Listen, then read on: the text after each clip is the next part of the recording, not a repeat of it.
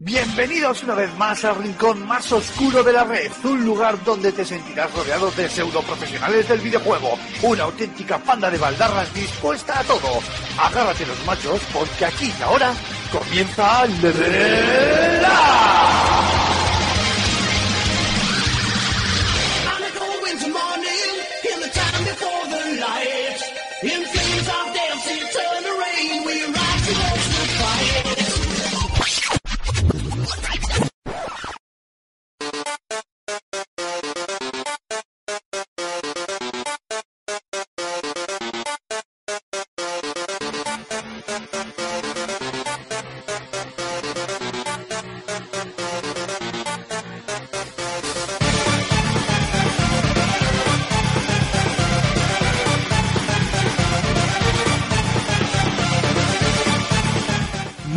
buenas a todos, bienvenidos, bienvenidas a un nuevo programa de Level Up. Y digo programa, que lo vamos a cambiar ahora, porque vamos a. me van a permitir mis compañeros que lo invier- que, le dé la vuelta, invierta la situación.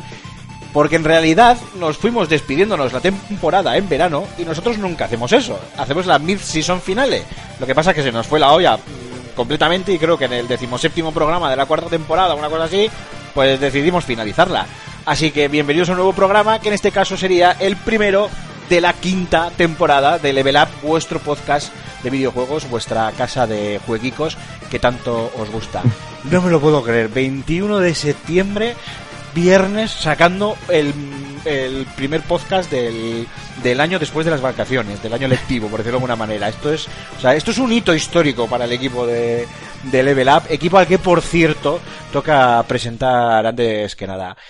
Eh, Alfonso Gómez, ¿qué tal, caballero? ¿Qué tal el verano? ¿Cuánto tiempo? Fan and Sirius Forever and Ever. Que estaremos ya ahí, ¿eh? Pegando las últimas coces, a ver si cerramos temas o qué.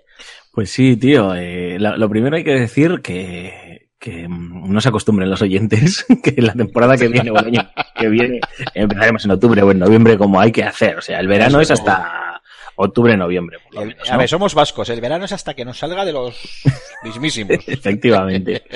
Y, y luego, pues sí, lo que tú dices, ya estamos a tope con el Fan and Sirius. eh, hay, quedan cositas importantes que anunciar. Hemos anunciado bastantes cositas estas últimas semanas y yo creo que la semana que sí. viene habrá, desvelaremos, si no el nuevo, el último de los premios que vamos a entregar No, o las personas que van a venir al festival este año, desvelaremos otro, otro detalle importante que todavía no hemos comentado.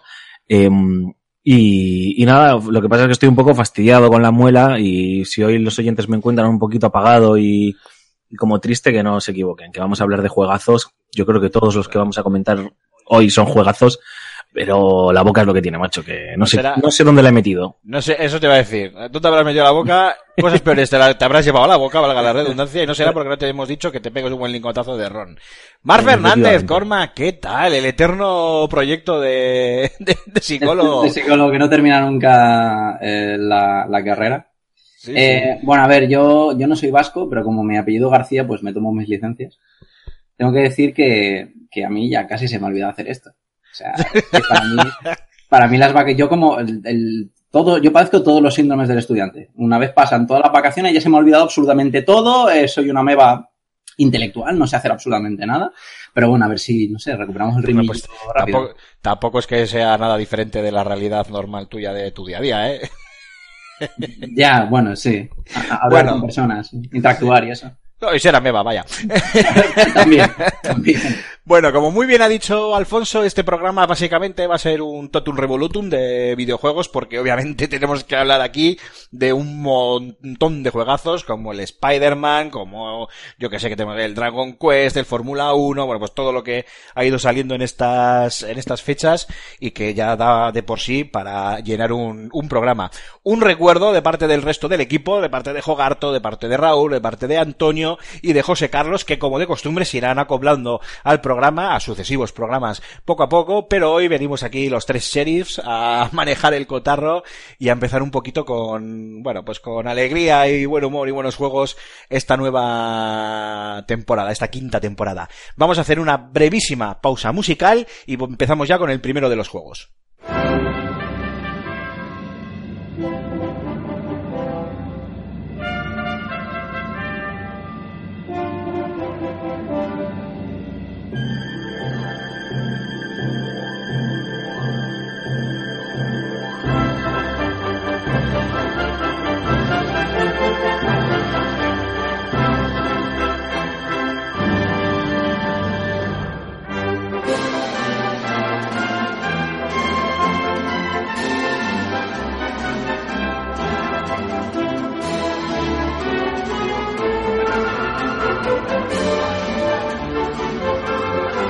Bueno, venga, y ya hemos calentado motores, así que vamos a empezar de lleno con el primero de los títulos.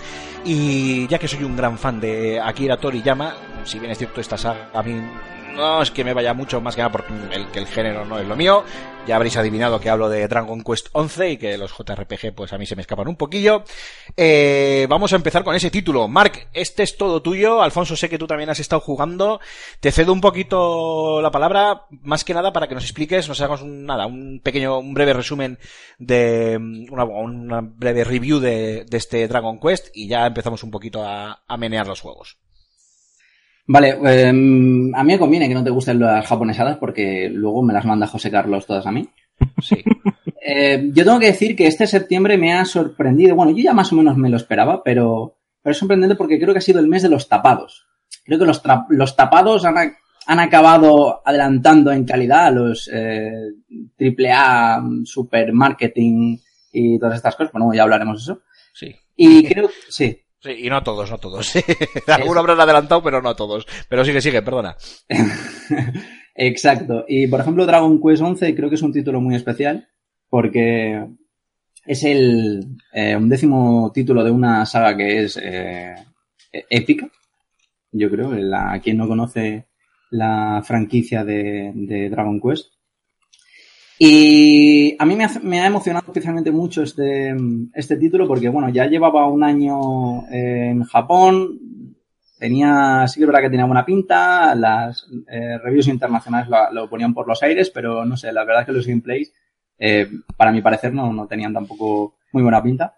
Pero me he encontrado con que es un, eh, es un, yo creo que la frase que mejor lo define es un homenaje a las aventuras clásicas, JRPG por supuesto, de los 8 16 bits, rollo eh, los Golden Sun, rollo los Chrono Trigger, rollo los propios Dragon Quest, los propios evidentemente Dragon Quest, porque eh, no quiero decir con esto ¿Qué, que... voz, ¿qué, ¿Qué, voz, más sexy tienes, Alfonso, tío? Sí, la verdad es que sí, con ese micro que parece que nos está hablando desde el otro lado de un cristal, sí, pues sí.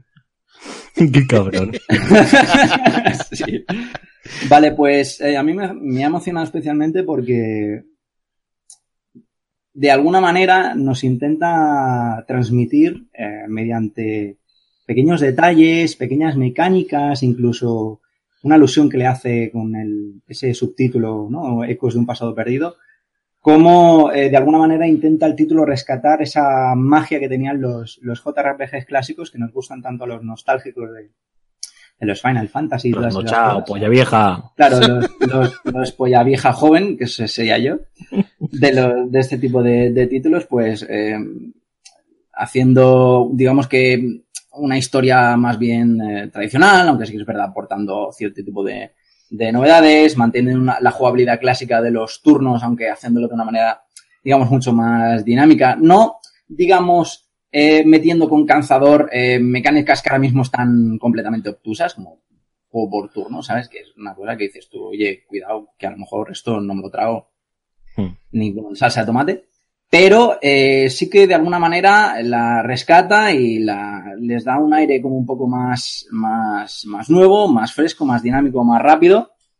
Eh, y, y, eso, para el deleite únicamente de, de los fans. Mm, con esto quiere decir que a lo mejor una persona que pues no es muy dada a este tipo de, de juegos, a lo mejor se puede encontrar con un título que pues que no, que no llega a entender del todo o que no, no le llega a, a calar, pero aún así creo que es eh, disfrutable. Eh, yo sé que tú, Alfonso, le has estado dando también. Sí, pero no he jugado, no he jugado mucho. Eh, habré jugado para, para, sea, para ser un JRPG, le habré dedicado 10 horas, o sea que estoy rascando la superficie completamente. Es, creo que, es, o sea, he pasado el prólogo y estoy en el primer acto, como quien diría, ¿no? Eh, en el momento en el que se desvelan todas las cartas y, y, y, se construye un poco la historia que puedes entender quiénes son los buenos, quiénes son los malos, o a priori quiénes son los malos y quiénes son los buenos, ¿no? Luego, evidentemente, como en todo JRPG, me imagino, eh, tiene sus giros y tiene sus sorpresas y, es lo que espero de este juego, pero me siento identificado y voy a ser muy breve porque tampoco tengo mucho de calado que aportar en, en, en, en esta, en esta crítica, pero me siento identificado con, eh, el dibujo que has hecho de un jugador más ocasional que se genera, que se acerca a este género. Eh, pero en el sentido de, de decirte que yo que no soy muy fan de los JRPG, eh, lo estoy eh, estas 10 horas las estoy disfrutando como un enano. Eh, está claro que voy de parte, ¿no? Porque Akira Toriyama creo que a todos nos gusta o, o a mí me, a mí me chifla, a mí me, me gusta como a todos los que estamos aquí eh, hablando hoy. Eh, Será eso, cabrón, porque luego llegábamos a redacción y sacabas los JRPG de los cajones y nos los encasquetabas a los demás. efectivamente, es que el género, el género en realidad no, nunca me ha atraído demasiado y siempre hemos hecho las coñas y la evolución que ha ido haciendo el JRPG, eh, cómo se ha ido adaptando a los nuevos tiempos, pues en mi opinión no le, no le ha sentado bien. Y estos JRPG old school que está sacando últimamente Square, como puede ser el Octopath, eh, que lo estoy exprimiendo en, en la Switch, o, o Pelotazo, este... pero pelotazo de juego ese también, ¿no? Joder, es Yo, muy la verdad guapo. es que No sé- cero Cormac- patatero, ¿eh? pero madre mía, qué pelotazo. no sé Cormac si, si está de acuerdo o no, pero a mí me parece que es para quitarse el sombrero. Es una maravilla, un jueguito pequeñito, pero es- está muy bien. Y este Dragon Quest es, pues lo que dice, lo que dice Mark, es una oda a, a cómo eran los juegos antaño, ¿no? Este, est- estos JRPGs que yo sí que he jugado cuando era más pequeño. Y entonces, pues, apela a esta nostalgia, pero es que está muy bien hecho. Y luego es que, y es una tontería, pero es que, no una tontería, pero no es lo relevante en este tipo de, de propuestas. Artísticamente es una delicia, o sea, gráficamente y técnicamente es soberbio y, y es, ha- hace algunas virguerías en las animaciones y en las cinemáticas que, que flipas, ¿no? Y luego la banda sonora, ¡buah! madre mía, la banda sonora. E- Eso es todo lo que puedo decir de este juego. Lo estoy disfrutando, pero no puedo entrar en demasía a hablar de sus mecánicas ni hablar de. Más que nada porque me sabe a cómo eran los juegos antaño, ¿no? Entonces, no sé, se me hace raro andar explicando cómo se juega un juego. Pues, un Las- pues las- Mark, te la dejan botando ya al pie, así que remata el juego. Vale, a ver, con el tema de las mecánicas, eh, sí que es verdad que, que se basan en premisas de una premisa bastante clásica, que es el de los juegos por turnos. Pero sin embargo, eh, mete cosillas bastante nuevas que no se veían en, en los juegos antiguos, como por ejemplo esta serie de típicos superataques, ¿no? Que, pueden tener tus personajes protagonistas, o los golpes críticos con, que tienen animación, esas cosas, por ejemplo, también, se la- también las pueden utilizar los enemigos. ¿Sabes? Es una cosa que, que, que joder, pues que, que a mí me sorprendió, ¿no? Cuando, cuando, cuando lo vio. Entonces, tiene esas, eh, también esa, ese, ese toque a lo mejor estratégico que te implica eh, no solo estar atento a tu jugada, sino a lo que eh, van a hacer también los, los, los enemigos, ¿no? Lo único, la única pega que le encuentro yo en este aspecto es que me, sí que me parece un juego eh, profundo. De decir tú, hostias, es que puedo realmente, puedo avanzar con eh, las mecánicas de mi personaje y puedo realmente pensarme en, en- en- en jugadas y demás. Además, como va con, como va con turnos, pues te puedes, ir- puedes ir maquinando en tu cabeza qué es lo que, que vas a hacer durante los próximos eh, turnos. Pero se me hace un poco facilongo. O sea, yo le habré echado, no sé si 40 horas de juego. Joder, qué, y qué, 30, 40 qué- horas de juego. qué envidia, eh, Alfonso, la vida del estudiante. Cago en la hostia. bueno, la vida de estudiante que ahora mismo está Es un pajillero. de paro, de paro, de paro. Pero bueno. Eh, y no he tenido muchos problemas. Sí, es fácil. El juego es fácil. Es bastante facilongo. Yo creo que, que bueno, Eh, por lo menos era mi percepción, pero claro, yo pensaba, llevo 10 horas, o sea que esto es como un 1% No, es- del juego, eh, estoy en el Es prólogo, fácil, te está enseñando continuamente a jugar, entonces pues, pues bueno, sí que te da la sensación de que es fácil, pero también se ve la capa esa de profundidad que señalas tú, Cormac. O sea, sí que se nota que el juego no quiere, no quiere, eh, eh, te ayuda a experimentar, ¿no? Es decir, te enseño un poco todo, todas las cosas que puedes hacer, todas las habilidades, las diferentes estrategias, las diferentes tácticas. Si te quieres quedar en lo sencillo, como es lo que hago yo, eh, pues perfecto. Pero sí que se nota que si, que si quieres sacarle jugo, pues también puedes es- exprimirle, ¿no? Por lo menos es la sensación que da.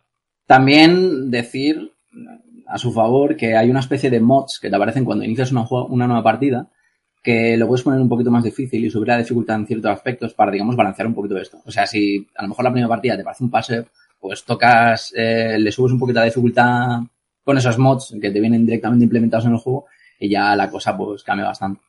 O sea, realmente te tienes que comer la cabeza y recuerda, te puede recordar más a lo mejor a un Final Fantasy X que no a, que a algún paseíto. Tengo que, tengo que decir una cosa, eh, simplemente eh, como, como apreciación, que sé que es una cosa, eh, te cambio de género, o sea, te cambio de, mm, de tercio, ¿eh? Cormac, luego lo retomas donde te salga de los huevos, como siempre haces. Eh, pero es algo que, que, a mí me estaba llamando mucho la atención mientras lo jugaba y sé que son los tics del género, pero, hostia, siempre no sigo 21, tío, 2018, esto de las damiselas en apuros, con las tetas como tu cabeza, sí. que está muy bien, o sea, quiero decir, joder, pues eh, para los heterosexuales cis blancos como, como yo, pues está muy bien, lo puedo entender, pero pero no sé, eh, y es Japón y todo esto, y sabemos que son la bragueta del mundo que diría Rulo, eh, pero hostias. Yo creo que a los... Chirría un poco. Ah, sí, a, los... a, mí me ha chirriado mucho, ¿eh? Me ha chirriado la hostia, sinceramente, siendo bruto. A los, la verdad es que a los, a los cambios ¿no? culturales del, del progresismo occidental, los japoneses llegan como 20, 30 años más tarde. ¿sabes? Entonces, eh, es un poco que sí, choca. La verdad es que, eh, aunque seamos cis, hetero, blancos, este, creo que estamos un poco, un poco hartos con respecto a esta, con respecto a esta temática. O sea, no, no, no es justificable. O sea, yo creo que ya, ya no solo por, por, por cuestiones de, de, de género y no de que ya que como que está feo, sino que cansa cansa de ver exactamente lo mismo de siempre una y otra vez. Y yo creo que ya hay suficientes referentes en, en el mundo de los videojuegos como para que, que, que cambien el, un poco el enfoque a la hora de hacer las, la, las tramas y, y, los argumentos. Tramas y argumentos que, por cierto, dejando a un lado este tema, eh, yo creo que uno, uno de los puntos, si no el punto más fuerte de Dragon Quest, como tú bien has dicho, el tema de las animaciones y tal, es es el estilo, el estilo artístico.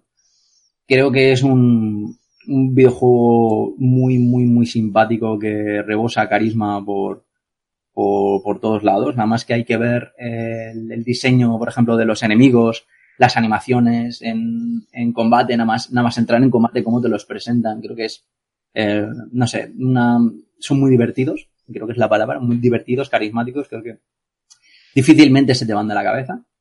Eh, pasa también con los personajes. Creo que los personajes están eh, perfectamente escritos para ser un dentro de lo que cabe el género, digamos.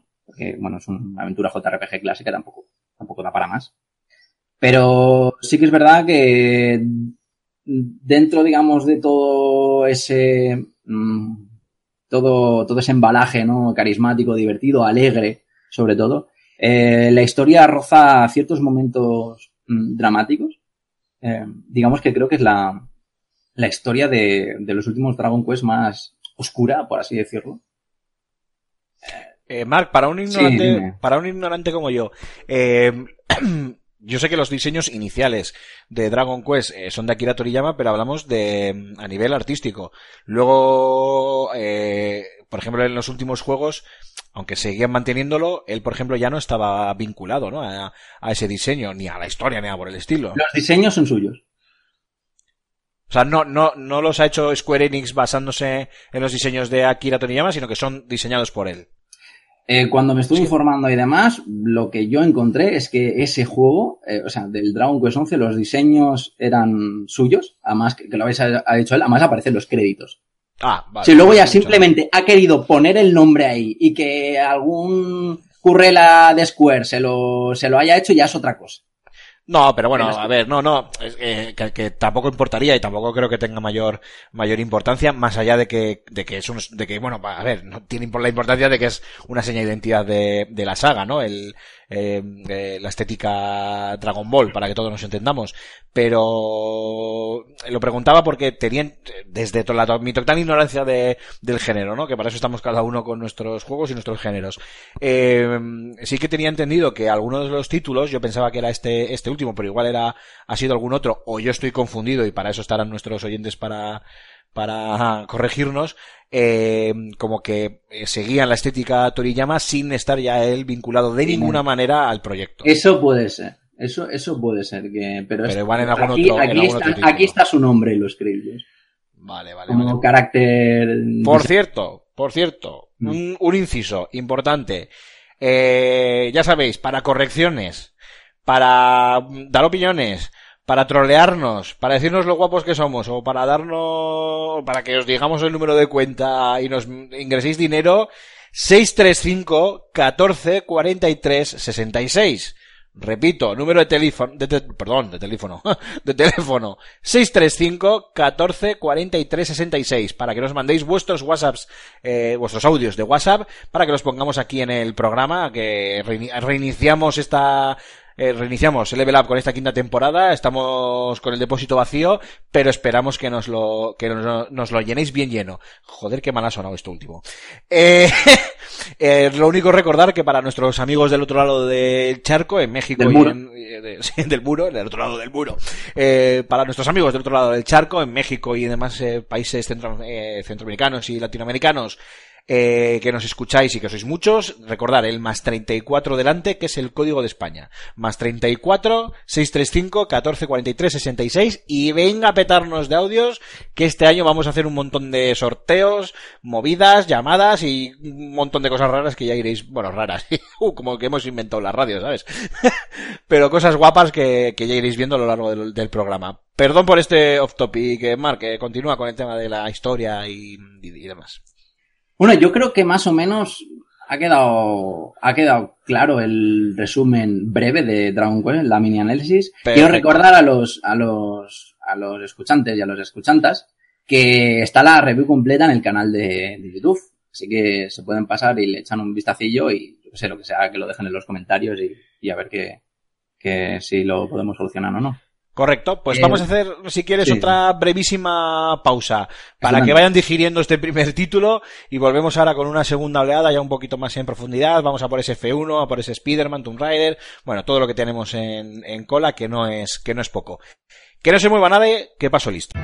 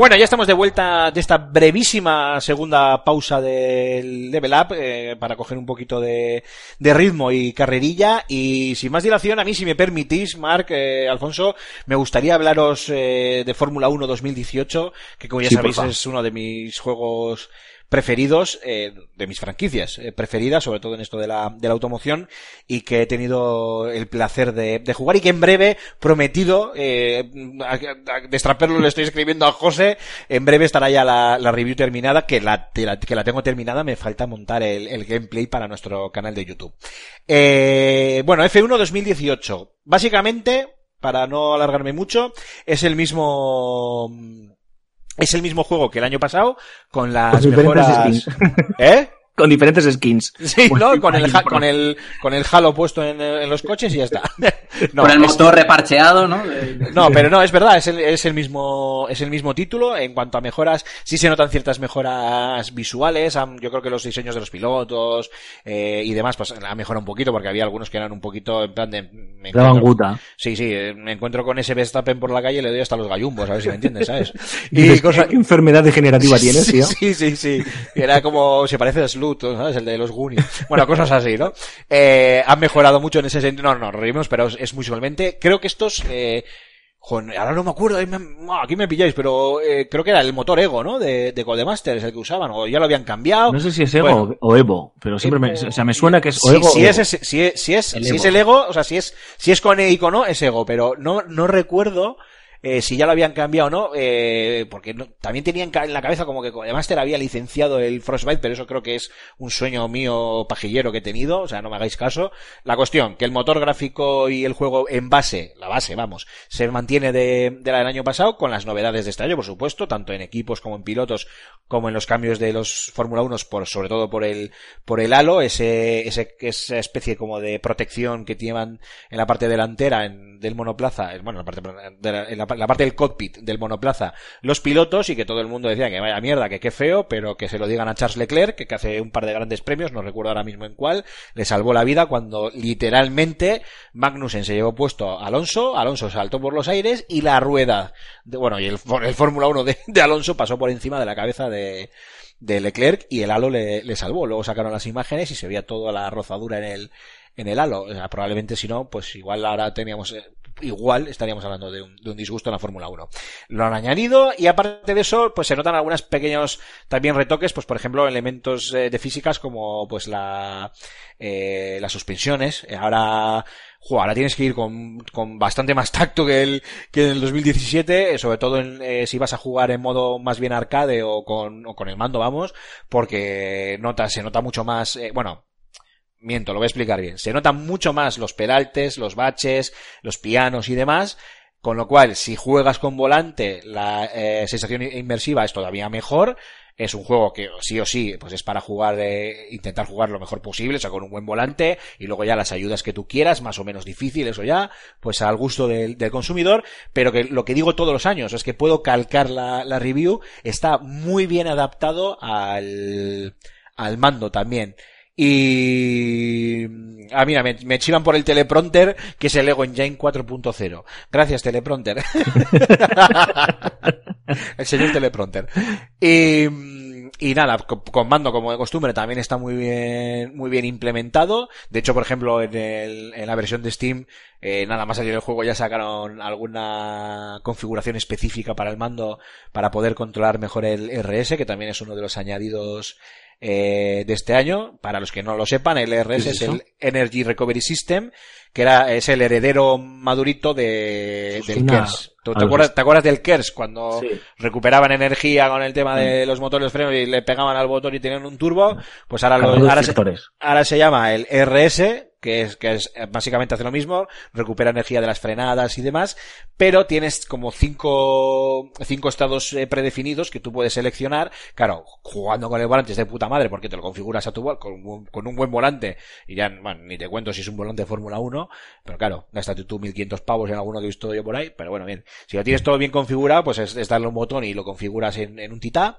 Eh, con el mando era un poquito bastante más complicado y era además una de las pruebas añadidas eh, a los fines de semana, a los libres 1, 2 y 3, con lo cual pues la cosa igual se podía complicar un, un poquito. Y entonces lo gestionas, ¿no? Para que, para que la entrega de RS, para que la entrega de la potencia del RS pues sea más o menos, más o menos eh, fuerte, de manera que, que bueno, pues que Me- sepas que lo puedas gestionar, vaya. Me flipan los nombres, tío. Es como, o sea, los nombres de la Fórmula 1 parece que, que los pone Emmett Brown, tío, o Marty McFly, ¿sabes? Sí, El sí. RS, no sé Sí, qué. sí, sí. Sí, ¿Cómo llevas el condensador de flujo? Es que Aquí flucea- fluceando.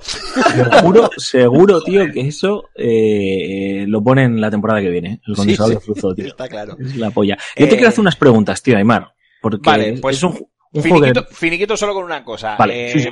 Bueno, no, no, ya está. No, no, no finiquito. Pregúntame, porque casi mejor. Porque es que el juego, por lo demás, eh, lo han depurado. Ah, bueno, sí. Han añadido las entrevistas, que ya lo han vuelto a Por ahí traer. quería ir yo. Eh, bueno, pues venga, pues ¿Qué pregunta, tal? tira. No, a ver, eh, yo te quería decir por una, es un juego que ya hemos hablado tú y yo off the record varias veces, que me apetece mucho jugarlo y, y que todos los años además me pasa algo curioso, porque todos los años los juego y, y termino aparcándolos, ¿no? Eh, has visto el símil que lo, Ay, me lo he patatas. llevado.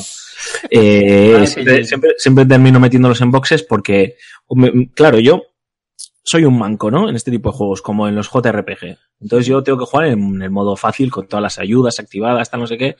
O, bueno, o desactivando lo justo, ¿no? Eh, la ayuda en la frenada y cosas de esas, pero la trazada que se vea, todas esas chorradillas. Y es un, son juegos que terminan haciéndoseme eh, poco realistas. Es decir, te puedes chocar y si te chocas eh, te descojona el coche y todo eso, pero vas con el coche más paquete de la parrilla y haces poles y cosas de esas, ¿no?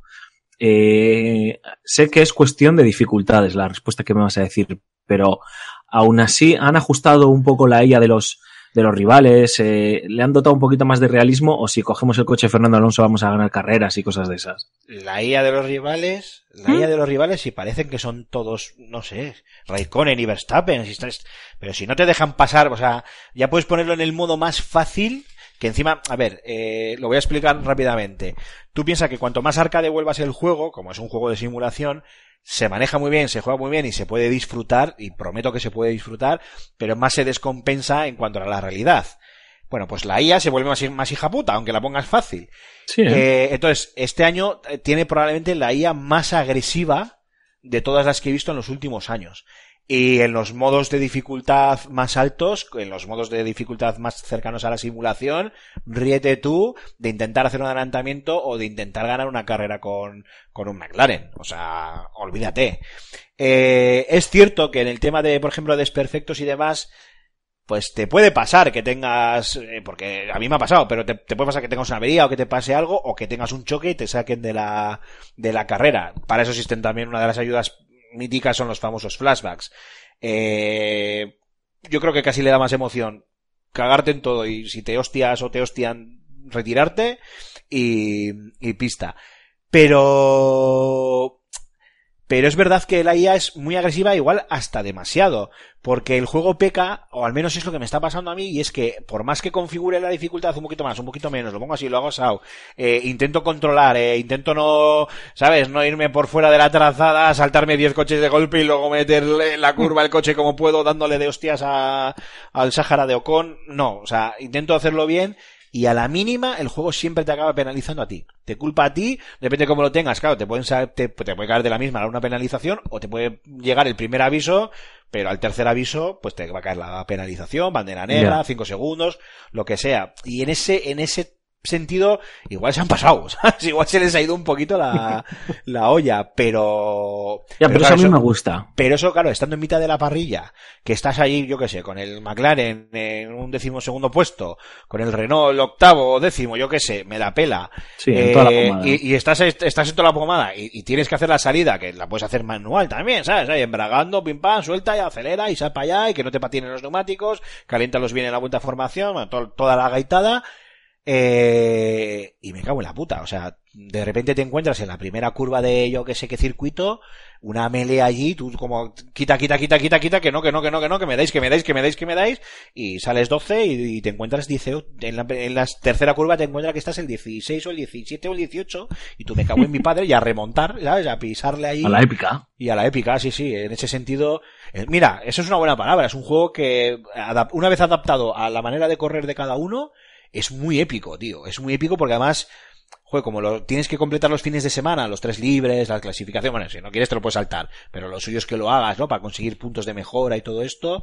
Eh, hostia, un gran premio te puede llevar tranquilamente, depende cómo te lo hayas configurado, en, en una configuración mínima, como la que juego yo, que es los tres, eh, los tres libres, eh, clasificación a una vuelta, más el 15% del gran premio, que suelen ser el 15 o el 25, no, no- no recuerdo el, por- el porcentaje, pero vamos, que suelen ser entre 14 y 16 vueltas al gran premio, dependiendo de qué gran premio sea, eh, pues tienes igual ahí, eh, si te quieres hacer bien las pruebas para sacar puntos y demás, hora y media de juego.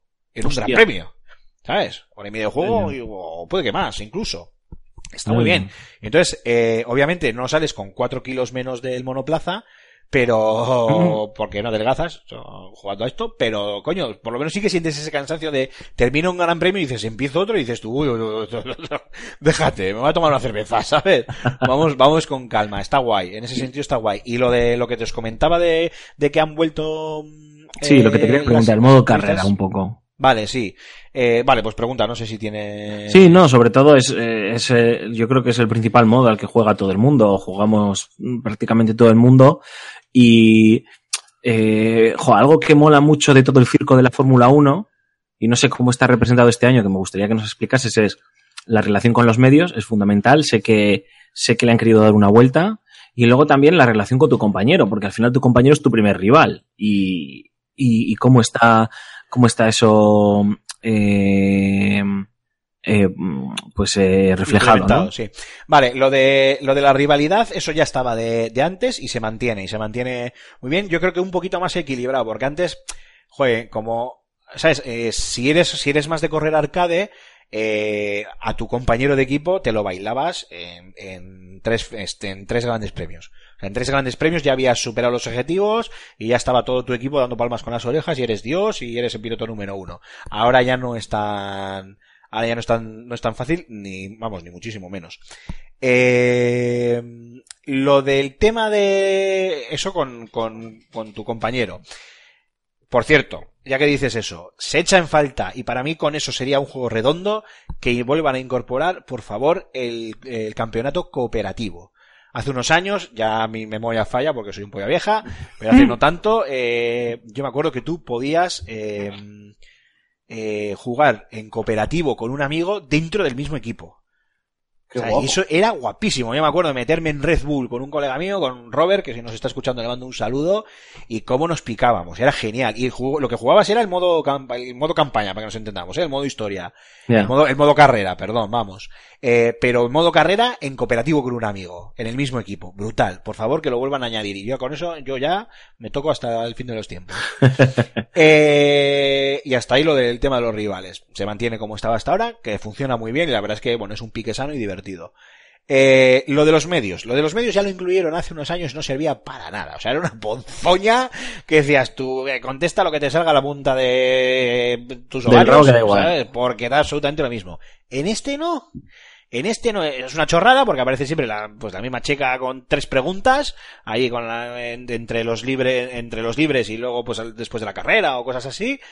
Eh, y tienes que tener mucho cuidado con lo que, bueno, dependiendo de los resultados te hace una pregunta u otra, pero tienes que tener muchísimo cuidado en lo que respondes, eso es como un toque rolero, porque además tienes un tiempo límite para responder, y son frases un poquito largas, o sea, a veces tienes que ir a toda leche leyendo, porque te puede llevar hacia ser un piloto, ellos lo llaman espectacular, es decir, el típico subnormal, pero que pilota que flipas, un Verstappen, por decirlo de alguna manera, o te puede llevar a, pues a lo que era un, a ser, no, a ser eh, un, un jugador, un jugador de equipo, ¿no? Un, un, un piloto modélico o buen compañero y tal, como pues podía ser, o un caballero, vamos, como podía ser aquellos David Coulthard, Mark Webber y toda esta gente que ya por desgracia Hamilton. no queda así, Hamilton, eso sí. Alonso. También, sí, Alonso también, sí. Eh, que ya por desgracia pues no quedan, no quedan muy poquitos en la, en la Fórmula 1. Pues uno de los de ahora podría ser tal vez Ricciardo, por decir uno, eh, no sé, eh, así de los, de los grandes, de los conocidos, ¿no? Y un Raikkonen no puede ser, un pasota que pasa en el mundo. Eh, no, el tema es que, claro, eh, eso te lleva hacia un lado o hacia el otro, que está muy bien, porque vale, muy sí. bonito todo y, y demás. Pero ¿qué pasa? Que lo que, lo que tú contestas, como te hacen preguntas sobre el, el monoplaza, la mecánica, la aerodinámica, el no sé qué. Ya que te puedes quejar de los ingenieros o te, te, puedes quejar te de puedes quejar, efectivamente, te puedes quejar de tu equipo. Y te puede pasar de que te estás haciendo unos fines de semana de puta madre, consigues puntos, inviertes esos puntos en mejorar la parte de motor de no sé qué, de no sé qué parte, eh, que la vas a tener en dos semanas, y pasado las dos semanas que llega ese gran premio en el que dices, ¡buah! Me llega la mejora de motor, eh, vamos a triunfar, te llega el ingeniero y dice, oye, que las piezas han cascado y no tienes las mejoras. Y te quedas como, ¡mierda! Bueno, luego y... te saldrás a cagarte en ellos. Sí, no, el, no, no, el tema es que peta porque te has cagado en ellos. No yeah. es que ellos, a ver, no hay una correlación directa, no es que tu equipo se cargue las piezas adrede, es que el juego, pues de una manera así un poco rolera, te hace Sí, las jugar, consecuencias, val- ¿no? Eso es, te hace jugar eso con las consecuencias, te hace jugar, valga la redundancia, con las consecuencias de lo que tú estás comunicando. Y sin embargo, si cuidas a tu equipo, lo mimas, eres un, pues eso, un, un jugador de equipo, valga la redundancia una vez más, eh, pues las cosas pueden ir más, eh, bueno, pueden ir mejor, ¿no? Que tampoco nadie te lo asegura, pero bueno, pues te probablemente por lo menos ganas unos cuantos puntos en cuanto a fiabilidad y, y demás. Y también influye en cómo te ven el resto de, De pilotos. de equipos, de, de equipos para el tema de los contratos, porque claro, tú puedes terminar una una un año, una, una competición, ganarla, perderla, quedar en cuando digo ganarla, perderla no digo ser el primero, ¿eh? Me refiero eh, completar los, los los objetivos que te haya marcado tu equipo con tu contrato inicial o no conseguirlos y ver si tienes una oferta de renovación o no o, o, o te llama otro equipo mejor o no. Y hay como unas escalas en las que pues te va diciendo, ¿no? Cómo va aumentando tu tu Popularidad, ¿no? tu popularidad con esas marcas o tu feeling con esas marcas. ¿Os acordáis esto de mm, del Forza Motorsport que cuanto más jugabas con una marca, con el Ford, con los Lancia, con los Fiat tal, eh, te daban como unos puntos de ¿cómo era? de mm, pues de joder, como de ay, no me sale la palabra ahora, me he atascado. Pero como que ganabas puntos de de para- puntos de, de afinidad. No me salía la palabra, los puntos de afinidad con esa marca. Pues aquí es lo mismo, ¿no? Dependiendo de cómo hables y cómo contestes y, oye, ¿qué te ha pasado en el lance de carrera y tal? Igual la pregunta es genérica, pero te has hostiado contra un, un Sáhara, eh, dices, no, es que el otro piloto se me ha tirado encima y tal. Me lo estoy inventando, ¿eh? Porque Sí, sí. eh, ahora mismo no recuerdo muy bien. Pero, por ejemplo, algo así, y de repente ves que, pum, con, con, con Force India te ha bajado, te ha bajado el, eh, la, la, la afinidad, ¿no? La popularidad. Y bueno, juega con eso y juega muy bien este año. Entonces es un añadido que se agradece. Pues esto, eso mola porque, joder, va en la búsqueda de ese realismo, porque el realismo, Sí. obviamente, tiene que estar en la, en, en la pista, eh, pero, hombre, el circo, por algo se llama el circo la Fórmula 1, ¿no? Eh, Correcto. a, a mí me sabía a poco muchas veces por eso, ¿no? Por cómo se reflejaba la relación con tu compañero, con la escudería, cómo influías tú en, en el propio circo, en tu carrera, la relación con los medios. Y me gusta escuchar lo que estás contando porque, bueno, pues al final es un, es una piedra para el camino y si, y si mm, eh, Codemasters está contento y no la lían, pues el año que viene a priori habría que esperar a que lo mejoran, ¿no? O le añaden otra capa. Pero si es que eh, yo ya no sé qué más queda. Aparte de lo que he dicho del, del, del cooperativo, no sé qué más queda. Bueno, sí, sí sé qué más queda. A mí no me expliquéis por qué hace, igual es una sensación mía, ¿eh? porque esto ya sabéis que es todo muy subjetivo.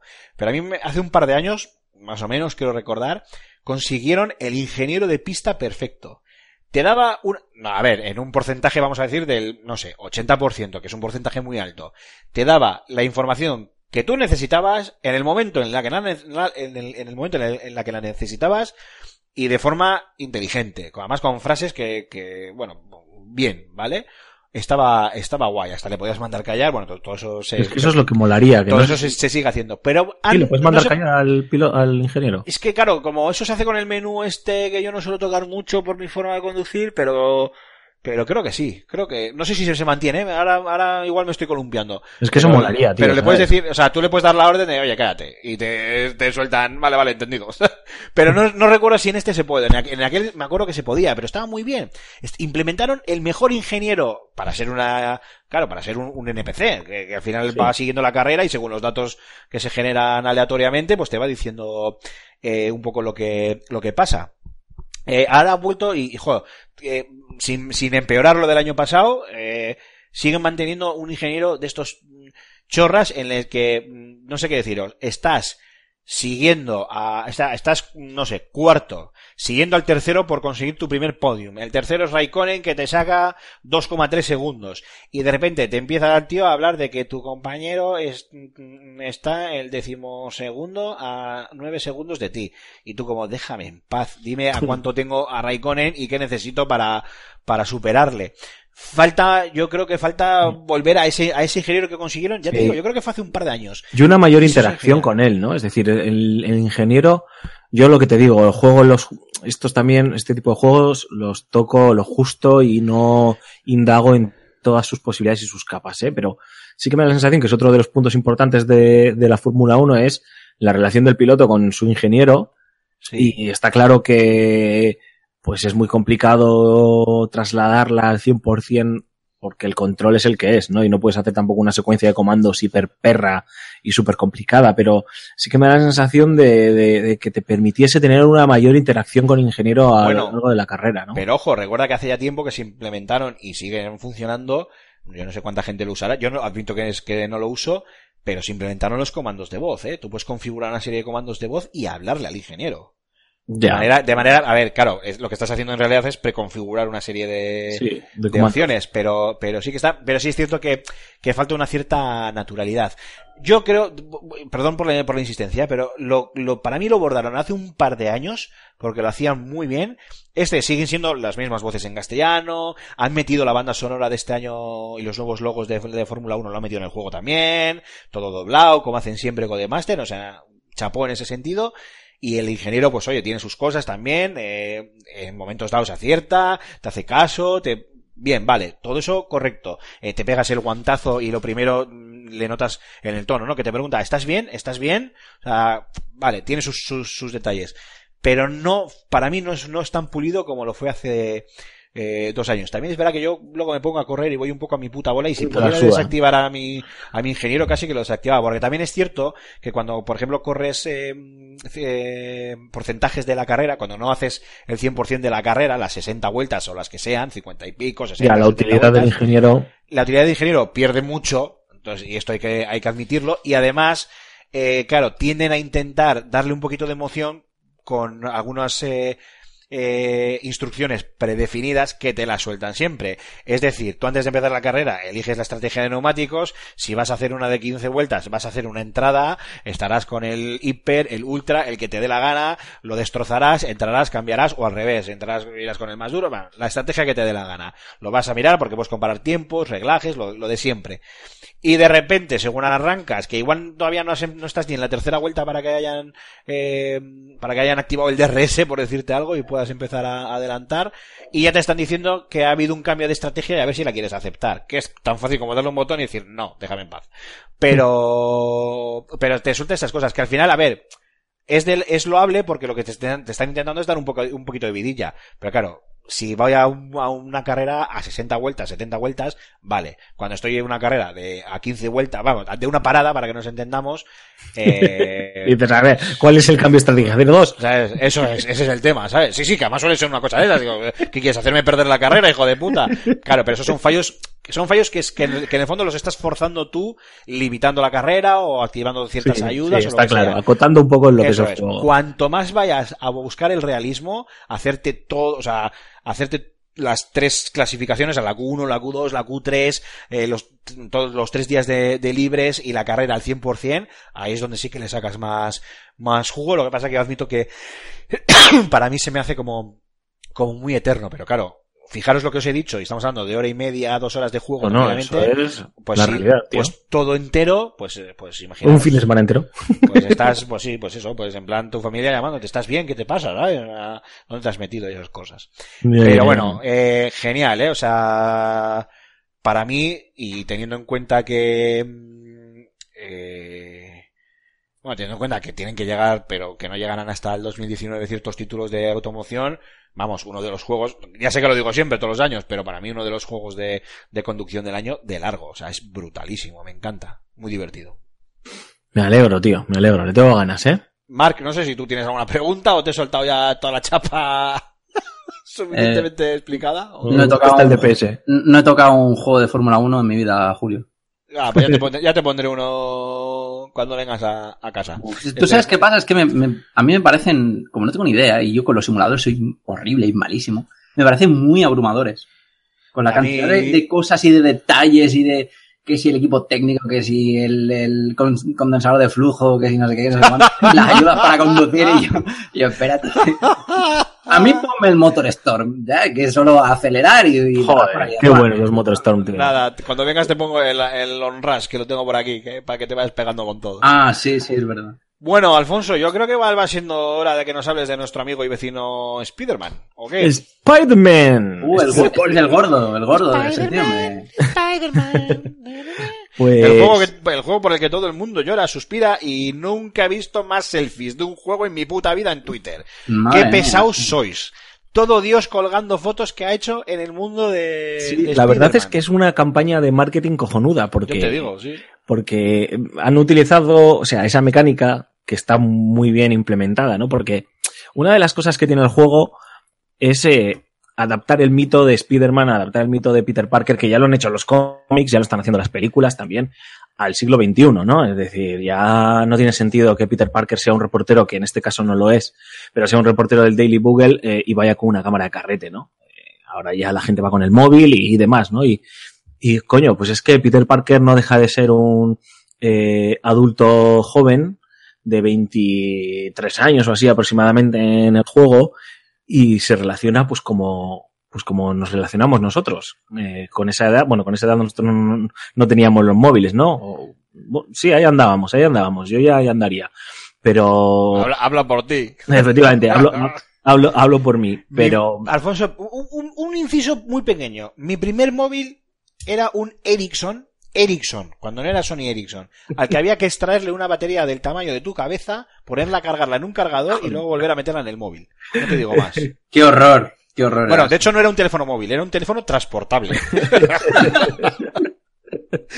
No, pues eso, lo que, lo, lo- lo que decía era que, que lo están haciendo muy bien y una de las cosas es, pues, eh, el, el explicarnos cómo es este Peter Parker, ¿no? Que utiliza el móvil para comunicarse con MJ, para comunicarse con, con, con la familia, con la tía May, con, con la policía, con quien sea, ¿no? Y también eh, tiene redes sociales. Él tiene su propia red social donde la gente le deja los mensajes, él, lo ve- no puedes interactuar, es algo que me da un poco de pena porque te tendrían que dejar, aunque sea con dos botones, interactuar con responder mensajes o, o hacer retweets, pero bueno, tiene sus redes sociales donde ves las menciones y, ves un poco el, el impacto de lo que está pasando. No solo lo ves porque se ve en las noticias, que también está, ¿no? Eh, el clásico monitor de televisión en una habitación que si pasas al lado puedes escuchar lo que ha pasado eh, narrado con la voz de una reportera o, o, o porque JJ Jameson te está poniendo a parir en su podcast, porque ahora tiene un podcast. O sea, eh, o sea para que veamos un poco cómo está esto, ¿no? Sí, sí, tiene un podcast, JJ, y, eh, y, y, y te pone a parir. Él pone a parir a Spider-Man y desacredita a todo el mundo que, que quiere defenderle y, y está muy guay, ¿no? Escucharle mientras estás balanceándote por, por Nueva York y de repente te salta la alerta del podcast, ¿no? Y le escuchas al tío ahí eh, soltando esos abruptos. Y, y tienes redes sociales, tienes un, una especie de Twitter, por así decirlo, donde pues ves también eh, los efectos colaterales de tus acciones como, como superhéroe, ¿no? De, de, de Nueva York.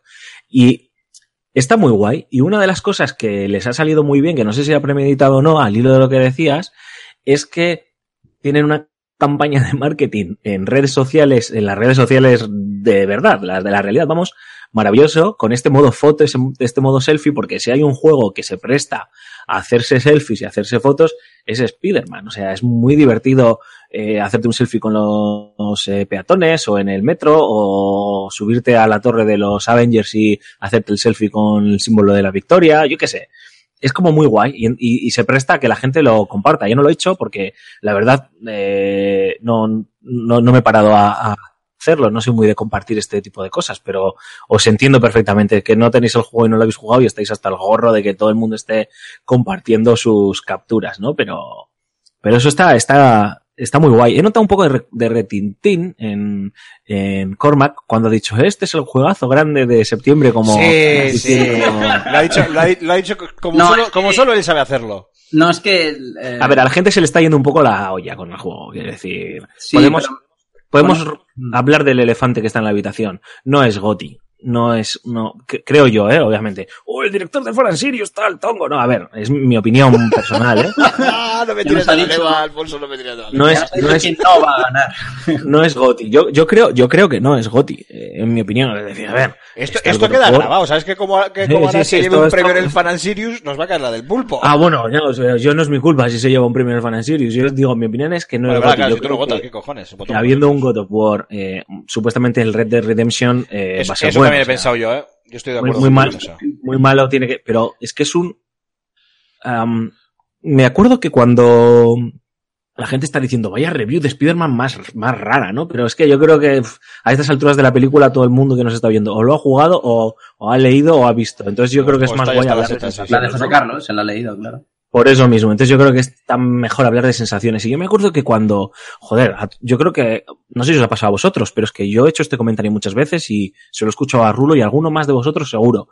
Cuando salieron los, los Batman Arkham y veíamos el juego, veíamos sus posibilidades, sus mecánicas, es que yo dije, esto con un juego de Spider-Man es la hostia. Es que el combate de los, de los Arkham eh, le pega más a Spider-Man que a Batman. O sea, Batman moviéndose como se movía en los juegos eh, estaba muy bien porque, porque te daba ese flow de la contundencia del personaje, pero hostia, Batman no pega esos saltos. O sea, Batman es un, es un brawler de estos que va a saco, te pega cuatro puñetazos y te rompe el cuello, ¿sabes? O sea, bueno, no mata, pero te, te desnuca. Bueno, desnucar también es matar, ¿no? Bueno, da igual, te deja inconsciente. el, el, eh, en cambio, Spider-Man, eh, eh, este ha sabido adaptar muy bien este juego, este sistema de combate eh, muy intuitivo y muy sencillo, que tiene diferentes capas de profundidad eh, y te puedes liar lo que quieras con combos, pero que es muy sencillo, que a fin de cuentas es estar atento a las señales del sentido arácnido que se dibujan en, en la cabeza de Spider-Man para esquivar eh, ataques que te puede llegar por cualquier lado. Esas esquivas muchas veces, si haces un, un ataque preciso o un contraataque, pues te dan una ventaja, pues porque enredas a un personaje, le echas una telaraña en la cara y entonces si estaba armado tiene que quitarse la telaraña para seguir disparándote o le, o lo derribas o lo que sea. Entonces es muy intuitivo, muy natural y queda muy espectacular. Y luego tiene sus diferentes capas dentro de la sencillez del juego. Es decir, eh, hay, por así decirlo, tres ramas de, de mejoras que vas ganando puntos de habilidad según vas subiendo de nivel. Eh, pues eh, para el combate, para el modelo más o menos defensivo y para lo que sería el moverte por el mundo, ¿no? Con las telarañas. Eh, que le van dotando de cierta profundidad al juego, pero que es un juego que no quiere ser eh, profundo, o sea, que no es un juego que quiere ser complejo, mejor dicho, ¿no? Quiere que todo el mundo pueda jugarlo y quiere que todo el mundo, sea fan o no de Spider-Man, pueda disfrutarlo. Y es que no había otro eh, sistema de combate mejor para... Si se hubiese liado Insomniac eh, la manta en la cabeza intentando eh, reinventar la rueda cuando ya tenía la rueda, hubiesen fallado completamente. Yo creo que tenían que encontrar el equilibrio de el desplazamiento, porque es fundamental que el desplazamiento se note natural y se note, bueno, se note como nos lo imaginamos todos porque lo hemos visto en las películas, ¿no? Y los juegos anteriores de Treyarch y compañía estaban muy bien, pero no, estaban muy bien. Había algunos que estaban, eran muy dignos, pero no llegan a este nivel de excelencia, ¿no? Y el balancearte por Nueva York es súper sencillo, encadenar saltos, volteretas, eh, engancharte a una cornisa y saltar, hacer de todo mientras te vas moviendo de un lado a otro, pues está súper bien hecho, ¿no? Y ahí es donde yo creo que Treyarch tenía que poner el foco y el combate, tío, pues eh, copiar lo que había hecho Rocksteady y, y para adelante, ya está, mejorarlo un poquito y, y, es que es que iba a ser natural, sin ningún género de dudas. Y, y en ese sentido, eh, otra de las cosas que más me gustan de, del juego es eh, sobre todo que es un juego amable con todo el mundo. Coge este mito de Spider-Man, que todos lo conocemos, nos ahorra por fin el tedio de me ha picado una, una araña y descubro mis superpoderes. Está muy bien que nos pongan ya con un Spider-Man que lleva ocho años eh, con sus superpoderes, que se conoce perfectamente, que ha peleado con todos los villanos del mundo, que, bueno, pues que tú sabes que tiene su background, que es diferente al de los cómics, es diferente al de las películas, porque esto es otro universo, y eso está muy guay porque les da cierta libertad, reinterpretan personajes, reinterpretan Mary Jane, por ejemplo, que a mí me gusta, que cojan a, a Mary Jane Watson y no solo sea la novia pelirroja damisela en apuros de Spider-Man, sino que sea una tía con su carrera como periodista en vez de actriz, como suele ser por norma general en los cómics y en las películas, quiero recordar, pero no me acuerdo. Eh, eh, con su carácter, eh, bueno, pues como estamos empezando últimamente a dibujar el rol de la mujer, ¿no? En los videojuegos. Es decir, que ya deja de ser simplemente una comparsa. Y de hecho, sin entrar, porque entraríamos ya en, en la línea de los spoilers, pero se puede contar sin que nadie se sienta eh, sorprendido. Una de las partes del conflicto importante entre Peter Parker y Mary Jane es cómo Peter Parker interpreta su relación y su compromiso con Mary Jane, ¿no? Eh, por la independencia y por eh, la forma que ésta entiende que tiene que compenetrarse eh, entre ellos dos, ¿no? Y a mí... ¡Joder, Alfonso, tío! ¡Qué malo! y, y, y no quiero, no, no quiero ahondar porque entraríamos en los spoilers, ¿no? Y eso, hostias, está muy bien ese conflicto, que no es el, a lo mejor no es el principal, ¿no? Mm, por no ir dando muchas pistas. Probablemente no es el principal del juego, pero está ahí y, y, te, y te enseña un, unos personajes más poliédricos de lo que estamos acostumbrados y a mí me gusta y, y además pues que hay momentos de, de Peter Parker eh, guachapeándose con de, de Spider-Man, ¿no? No Peter Parker. Aunque Mary Jane sabe que Peter es Spider-Man, ¿eh? O sea, esto no es un spoiler. Lo sabe porque, hostias, llevan ocho años ya con, con todo el jaleo, sabe que es Spider-Man.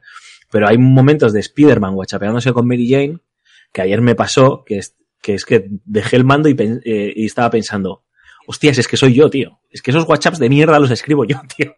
Y, y, eso que está pensando ahora el tío, porque el tío piensa en alto, por favor, que no diga que no, que no diga que no. Lo digo yo, ¿sabes? Cuando, pues cuando tienes una discusión con tu pareja o cosas de esas, están muy bien escritos los personajes, quiero decir. Es, es, eh, es una delicia que, que hayan cogido este, este mito eh, con tanto respeto, y es algo que tú comentaste, Aymar, cuando viste uno de los vídeos de diarios de desarrollo de, de Insomniac, que dijiste que sí. notabas el respeto.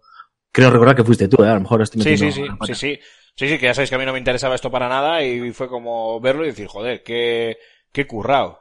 Sí, sí, sí, sí. O sea, se nota que los tíos son frikis, saben que es un superhéroe que tiene, no sé cuántos años tiene ya, 60, no, no lo sé, no, no quiero meter, me gustan los cómics, pero no soy tan, tan fricón, fricón. Tiene muchas décadas a sus espaldas, eh, hay generaciones que se han criado con ellos, ahora el cine obviamente está contribuyendo a la difusión de, de este personaje, eh, pero claro, cada uno nos hemos acercado a Spider-Man desde nuestras perspectivas y desde nuestra, bueno, nuestra forma de llegar a él, ¿no? Y no hay ninguna que sea mejor o peor. Habrá gente más intensa y más hardcore que lo sabe todo sobre el personaje y gente que solo ha visto las películas y gente que no ha visto nada, pero oye, que sabe que es un superhéroe que mola y le han dicho que el juego está bien y, y se acerca a él, ¿no? Y permite que todo el mundo lo disfrute, ¿no? Habrá gente que hay muchos guiños, obviamente, al fan eh, de todos los gustos, sobre todo en los recolectables, ¿no? En los coleccionables, que eso es por ir, eh, por ir hablando de cosas que no me gustan del juego. El tema de los coleccionables, joder, es un puto coñazo. Eh, se nota que el juego es largo, porque la campaña no me la he pasado todavía, pero sé que estoy ya más allá de la mitad, porque me lo estoy tomando con mucha calma. Eh, la campaña, según tengo entendido, y a mí me está durando más ya, solo por lo que me estoy entreteniendo, eh, son 14, entre 14 y 20 horas que creo que es más que decente para, para un juego de este estilo, pero como es un sandbox, entre comillas, eh, Insomniac en este, eh, con este miedo que tiene todo el mundo de no poder hacer juegos eh, acotados y, y, que vayan a, a, y que vayan al grano, sino eh, tengo que darle horas y horas de juego al jugador, pues nos ha metido coleccionables como cazar palomas. Me cago en 10 que cojones hace Spider-Man cazando Assassin's palomas. Creed. Ha hecho mucho daño. Tío, eh, eh, hecho mucho daño. sí, es verdad. Eh, el Ubisoft de hace, cierto, sí. de hace dos años, o hace tres años, era así, tío, y eso era un demonio, o sea, no me jodas. Pues es que Insomniac haya cogido, ha cogido lo mejor de los Arkham, tío, y lo peor de la Ubisoft de hace tantos años, tío. Y, y claro, pues hay que coger palomas para que te desbloqueen mmm, cositas que te dan mejores, eh, que te dan trajes. Anda, ¿qué me estás contando, tío? Eh, hay que coger mochilas. Y esas mochilas, pues te dan puntos y además para coger trajes, pero además, pues tienen un poco de lore, ¿no? De guiños para el fan o incluso explicaciones de contextualizarte algo, ¿no? Eh, no, no, te podrían haber, no te podrían haber puesto gatos o algo para rescatar los árboles, algo que incluso estuviese un poquito más contextualizado. Ayudar a cruzar sí. a la calle una señora, devolver una bici. No sé, a ver, luego tiene misiones secundarias, lo que ellos llaman misiones secundarias, que están un poquito más curradas a nivel de, de mecánicas, eh, a nivel incluso de argumento, es verdad, eh, porque, porque es cierto. Eh, y está muy guay de hacer y yo os recomiendo que todo el mundo las haga porque no son, no son muchas las que llevo hechas y hay algunas que son muy chulas, muy divertidas, incluso un poquito más curradas que algunas principales. Y luego está lo que es el modo historia, ¿no? Que, pues bueno, como os podéis imaginar, son las misiones más trabajadas, con, con una mayor carga argumental eh, y con, y donde, pues por supuesto, el juego da alto de pecho. Eh, eh, entonces, a mí lo que más me frustra es eso, ¿no? Es esa sensación de, de que tienes que ir haciendo cosas como súper absurdas porque si no la gente se va a quejar, ¿no? Tío, tienes un juego muy bueno, muy bien hecho, tío, pues ya está, pues dale a la gente 20 horas de juego maravilloso y déjate de tonterías, de, de rellenar algo que en el fondo no está aportando nada por lo que decís. Es que desde cuándo Spider-Man va cazando palomas, tío, por mucho que lo expliques, porque te lo explican, ¿eh? Pero ¿desde cuándo cojones Spider-Man ha cazado palomas, tío? Es que es lo que... A mí me ha gustado lo que habéis dicho de los gatos, o de ayudar a las señoritas, a las señoras mayores a cruzar el, el esto, ¿no? Pues sí, pues eso, eso la verdad que, que lastra un poco el ritmo del juego. Y luego, claro, tiene esa, esto es otra chorrada, pero es una de las reflexiones pajeras mías, ¿no? De, sabéis que yo me emociono viendo ondear la capa de Batman y chorradas de esas, pues luego... ¡Guau, ya te digo! me la da- capa de Batman se me había olvidado, tío. me bajo da la por- lluvia. La capa de Batman bajo, bajo la, lluvia. Me da por mm, tener reflexiones chorras que, bueno, a ver, no son chorras, mm, creo yo, pero que no van a ningún lado. Eh, claro, tú eres Spider-Man, ¿no? Y haces las misiones eh, principales que, que de repente te dejan en un cliffhanger y mm, eh, está ocurriendo algo que es súper urgente y que tienes que hacer. Pero claro, te dan, le dan una pausa al jugador para que se entretenga por el camino. Entonces, tienes supuestamente, yo que sé, me invento una misión, ¿eh? Eh, es el cumpleaños de la tía May y llegas tarde. Te llaman porque llegas tarde, pero entre medias te dejan que tires cinco horas dando vueltas como un gilipollas por el escenario, cazando palomas, y luego vas y haces la misión principal y te dicen, ay, Peter, has llegado justo. ¿Cómo que he llegado justo? Si hace cinco horas me llamabais diciéndome que llego tarde. Pero eso pasa Esa sensación en casi de todos los urgencia- sandbox. Claro, esa sensación de urgencia en los sandbox se ha notado siempre. Pero en un juego como este de Spider-Man, que además es que hay momentos que te lo están diciendo, en plan, eh, se están, eh, hay un terremoto y se va a caer el puente de Brooklyn. Y tú, vale, no te preocupes, que ya iré cuando me salga los cojones, porque hasta que no llegue, no, se dispara nada. Bueno, pero eso, pero a ver, voy a romper una lanza a favor de, no de Insomnia, sino de, de los sandbox en general, porque muchos géneros, eh, cualquier género scriptado, es, es decir, cualquier shooter scriptado, es decir, Call of Duty, Sí, eh, sí, sí, sí, le, sí. le pasaba lo mismo. A mí me hacía muchísima gracia, eh, ahora que es, que es retrocompatible el Modern Warfare 2, que bien lo he hecho para traer a colación el juego y hablar yo un poco. Eh, no, pero en serio, que me vais a entender. Me hacía mucha gracia porque rejugando la campaña, eh, aunque lo quería sobre todo por el tema del, del online, rejugando la campaña había, no sé si os acordáis, una misión que tienes que correr por las favelas matando a todo Dios Sí, eh, sí, sí. para capturar a, a un terrorista, no sé qué leches. Y, y me acuerdo que, vamos, me iba yo tranquilo por la favela, no, lo siguiente, o sea, mirando esquina por esquina, lanzando una granadita, Uy, cuando está- veo que están todos tal, los voy matando a todos, y, y, y oías, oías en la radio, rápido, rápido, que se escapa, rápido, que se escapa, yo, ya te digo yo que no se escapa, que Ostras. estoy convencido de que no se va a escapar. Pero, y, y, y The Witcher 3, tío, que todo el rato estaban diciendo que a Ciri la van a matar, que la van a matar, tío, que la van a matar, corre, y te enterabas ahí 200 horas buscando que no sé qué cofres perdidos, ¿sabes? Y luego te la misión principal y Está te- claro, ¿eh? Eh, eh, es impepinable, pero... Pero a ver, es que eh, es un juego de rol. Yo hasta lo puedo entender un poco, ¿no? Pero esto es al final una aventura como es un God of War o un Uncharted, no nos engañemos. De Sandbox tiene que el escenario, eh, el escenario es la ciudad de Nueva York y te vas moviendo y ocurren eventos aleatorios que si atracan un furgón blindado, lo que sea, que eso está muy bien, por ejemplo, ¿eh? Los eventos aleatorios. No voy a entrar en ellos para no alargarme, pero bueno, hay varios divertidos, eh, diferentes y algunos son pues bastante retadores y te viene muy bien pues para ganar puntos y experiencia para conseguir desbloquear habilidades. Está guay, tío, pero si me estás diciendo que se está cayendo el puente de, Brook- de Brooklyn, mm, eh, pues oblígame por cojones a ir porque, o sea, no me dejes perderme por el escenario, está en tu mano. Luego ya cuando consigas salvar a la gente del puente, pues ya me dejas un rato si quieres para que, pues para que el ritmo no sea muy intenso o por lo que te salga de los huevos, que para eso eres el diseñador del juego, por lo que sea, ¿no? Me dejas ya que, que procrastine. Eh, Pero a mí, a mí me chocaba, ¿eh? Poncho, ahora que dices eso, eh, ¿había algún título? Me viene a la cabeza Mass Effect, pero no creo que sea Mass Effect. Sí, ¿Había sí, sí, creo. Los Mass Effect, los Había Mass Effect. título que te hacía eso, que te dejaba procrastinar lo que te daba la gana, pero llegaba un momento que te obligaba y te obligaba. Y Los Mass Effect, ir. creo, sí. Es más- hay muchos títulos que te aparece eso. No podrás eh, salir de esta misión ni recorrer el mundo hasta que no la termines. Eso, eso, Sí. eso. Sí, la verdad es que, oye, eh, tampoco es efectivamente tan difícil de implementar. que se me entienda el comentario, ¿eh? O sea, quiero decir, a nivel de programación y de trabajo habrá un trabajo de la hostia de por medio, pero es cierto que que bueno, pues que sí, a ver, que, ¿sabes que lo no, que que no, hacía- no- no en Spider-Man, ¿eh? En ¿sabes lo que hacían- juego queda un poquito... eh. ¿Sabes lo que hacía Nino Kuni 2? Te lo petaba de, de cinemáticas. Para que no te fueses. Sí, a ver, no, no es grave, ¿eh? es una chorrada que piensas y que, porque el juego es tan divertido en todas sus facetas, en el combate, en, en la exploración, en, en, en lo que, en moverte simplemente por la ciudad haciendo el cafre, es muy divertido. El argumento está muy bien, dan ganas de, de avanzar, eh, las secundarias, que os digo, no las, no los coleccionables, son entretenidas y en algunos casos incluso mejores que alguna de las principales.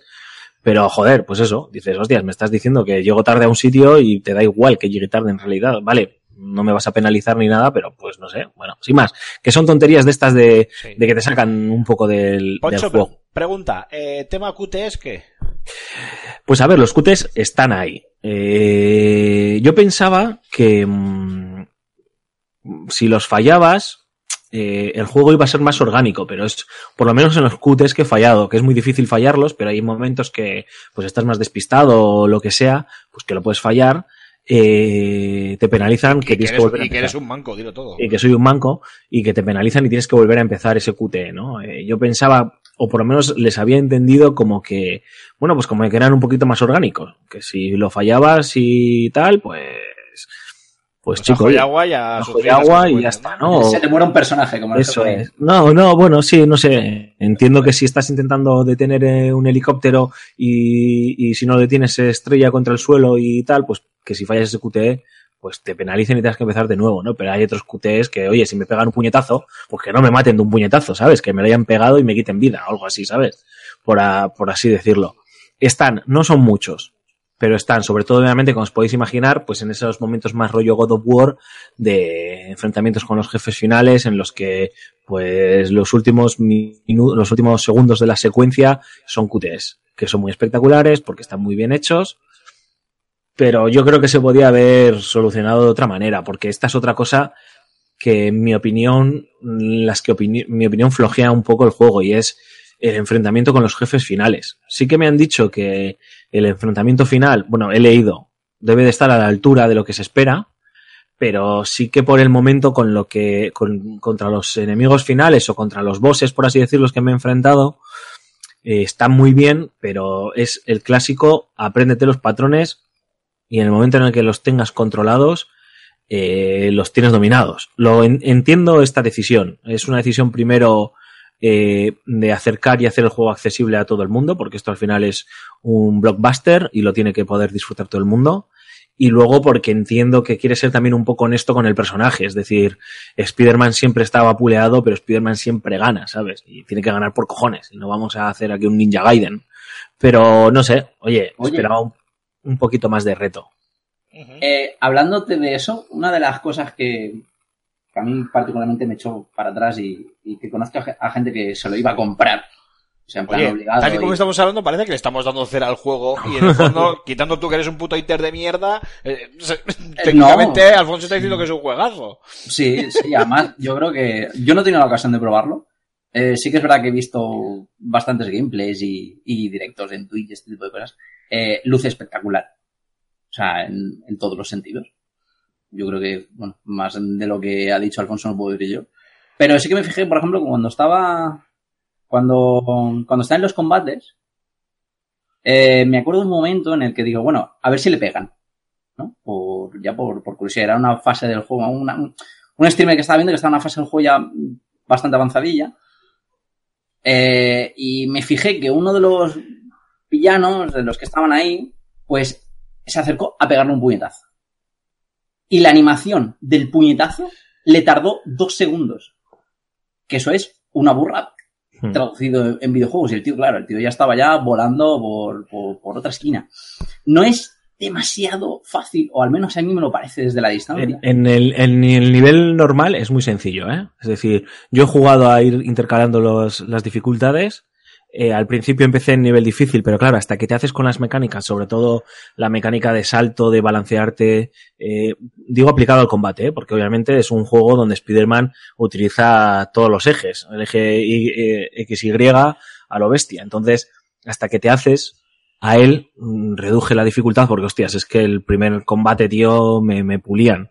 Eh, en el nivel más difícil sigue siendo bastante asequible, es decir, para alguien como tú, eh, Cormac es un juego asequible. Yo lo estoy jugando ahora en el nivel, en el, en el nivel difícil. No, no, me refiero a alguien como tú en, en el sentido, joder, de que Cormac eh, para este tipo de juegos los Ay, tiene dominados, tío.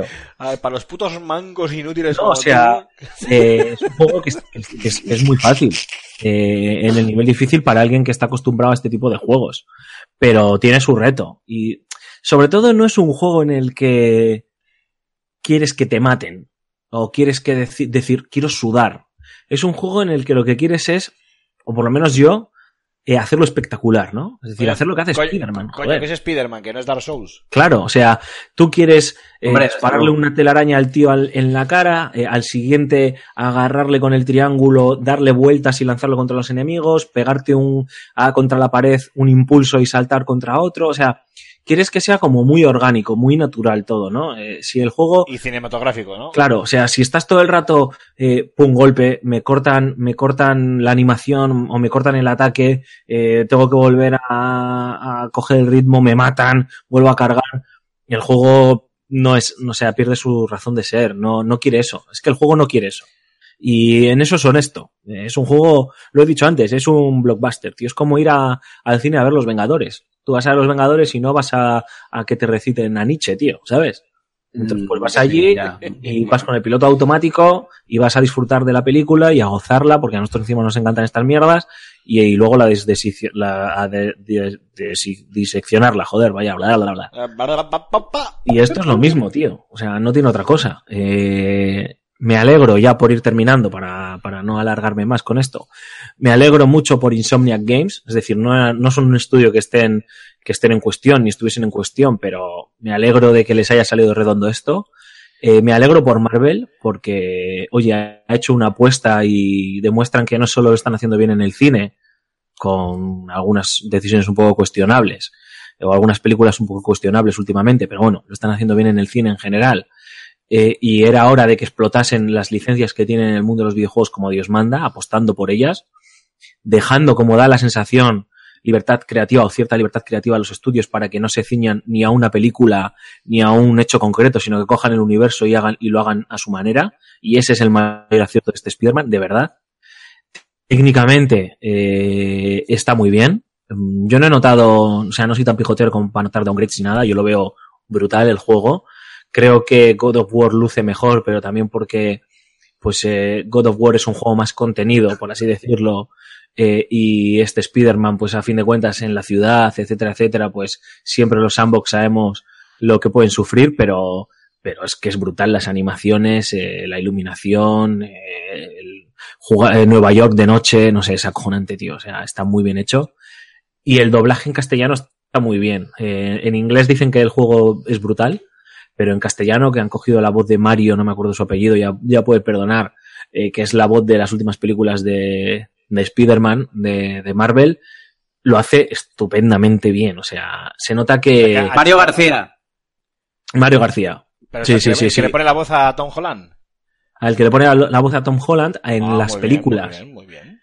En las películas las fuerza un poco, la fuerza un poco hombre, más la voz. Hombre, Alfonso, será el que le pone la voz en las películas, no va a ser el que le pone la voz en la vida Sí, real. sí, no. Quiero decir que en las películas, Eso estaría bien. digo que en las, pe- en las películas fuerza un poco más la voz porque Sí. eh, supuestamente el personaje de Tom Holland es un chaval de 17 años en el instituto y aquí ya tiene 24 años y, y, bueno, que es otro personaje y entonces es una voz un poquito más natural, por así decirla, pero luego el tío juega muy bien con los juegos y hay una coña de, en el juego que es Spider Polly, que es una especie de homenaje, por así decirlo, a, a los Batman de Claudio Serrano y demás, que está, está muy, muy bien. Y, y el tío, no solo Spider-Man, ¿eh? también la voz de Mary Jane, en general todos los personajes, salvo eh, Osborn, Norman Osborn, que fijaos lo que os voy a decir, la voz es la voz de Roberto Encinas, que es la voz de Nathan Drake, que a Nathan sí. Drake le, le queda de puta madre, pero siempre me ha pasado, es algo curioso.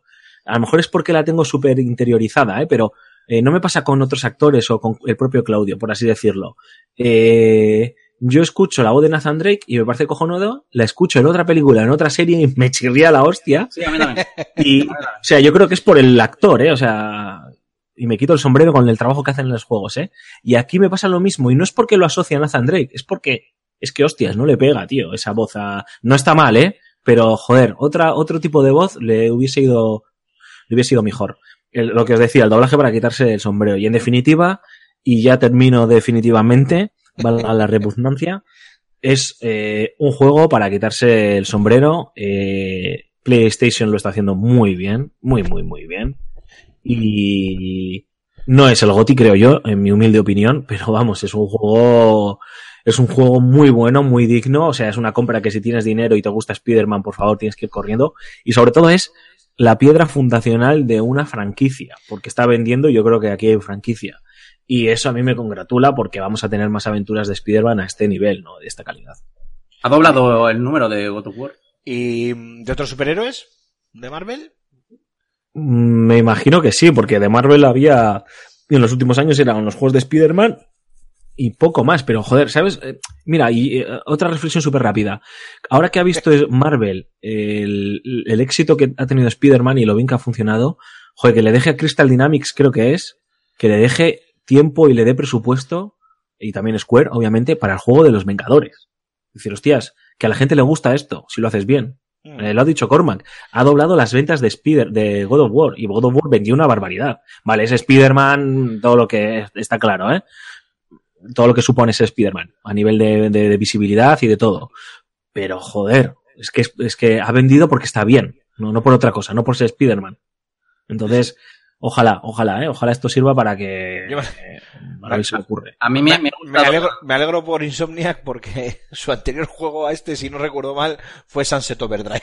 o sea que me, me alegro por ello. Sunset, Sunset Overhype, que lo le decían por ahí, sí. No, no, y tanto que Overhype. A mí me ha gustado mucho la conclusión de Alfonso que la ha soltado por ahí antes. No sé si alguien se habrá dado cuenta que ha dicho es un buen juego, pero God of War es mejor. Sí, sí, a ver, o sea, tendremos este, tendremos este debate. God of War es mejor porque los niveles de producción de God of War son brutales, la evolución que hace del propio juego es acojonante, eh, los temas que trata para mí son brutales, lo- el combate está muy bien hecho, narrativamente va un paso, va un paso por delante de lo que se esperaba de esta franquicia. O sea, es, es mejor eh, en muchos sentidos eh, y en mi opinión a nivel global. Pero claro, es que eso no quiere decir que esto sea una puta mierda de juego, ni mucho menos. Es que este juego está de cojones. Pues da muy igual, bien si luego-. Pero si luego va a ser el Red Dead Redemption y vamos a decir Gozoz Sí, y luego se va. Spider, Spider, Spider quién? A ver, a ver, es lo que parece que va a pasar. Y, y, bueno, o sea, me consta, no puedo dar nombres de compañías, pero bueno, no hace falta porque lo hemos hablado muchas veces, pero es que yo lo he escuchado ya en los últimos meses varias veces. Me consta de que hay compañías que están con el dodotis puesto. Por culpa de Dead Es que es lo que pasa siempre. Guau, qué año más bueno, no sé quién será el Goti y, y, y Rockstar está ahí en los últimos meses. Bueno, hay, hay compañías que me han ¿Cómo dicho, no puedo, no puedo decir nombres, que me han dicho, menos mal que Spider-Man está vendiendo. Significa que hay vida por, eh, por eh, eh, más allá de Red Dead Redemption, ¿sabes? Que parece que todo el mundo tenía que estar guardándose los dineros. Lo que no sé es lo que ha vendido Tomb Raider. Porque claro, es que Spider-Man es la polla y ha habido mucha campaña de Publi y la gente venía con ganas después del verano, etcétera, etcétera.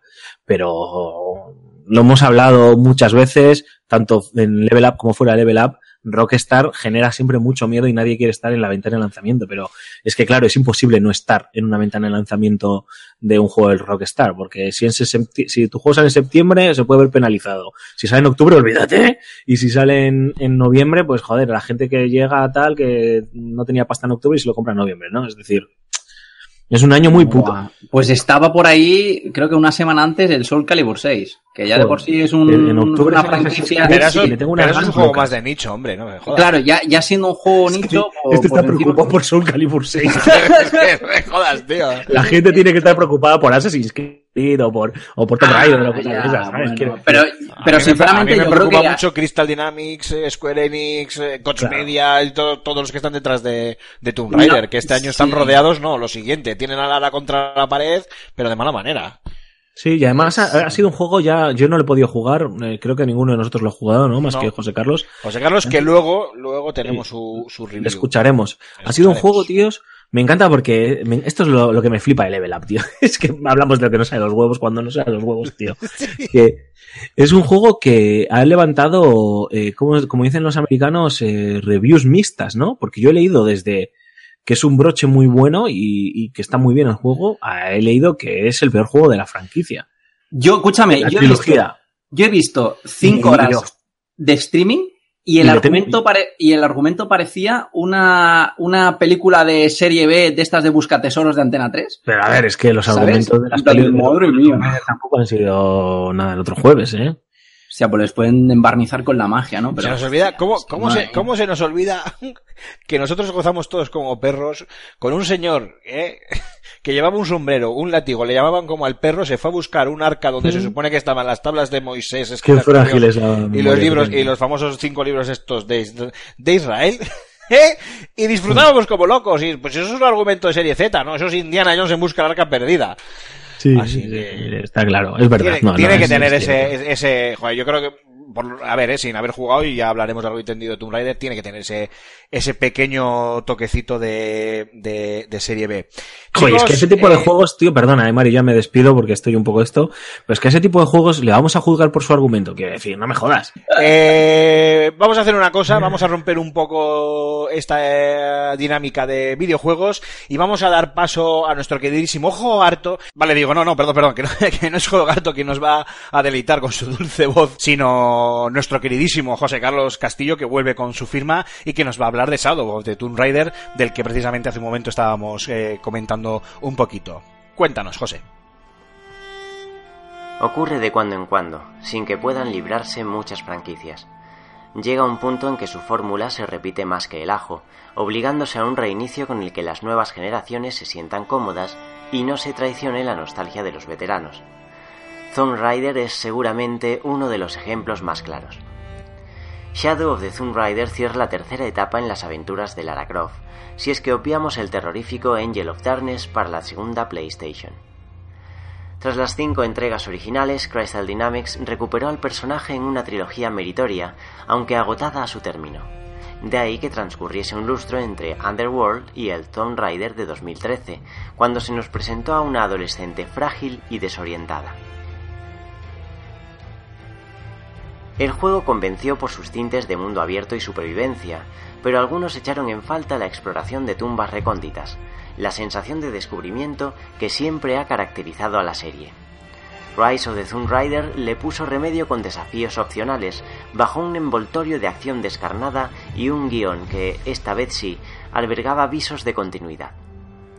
En lo particular, aquella segunda entrega se convirtió en una de mis aventuras de acción favoritas, por lo que este juego era uno de mis lanzamientos más esperados de 2018.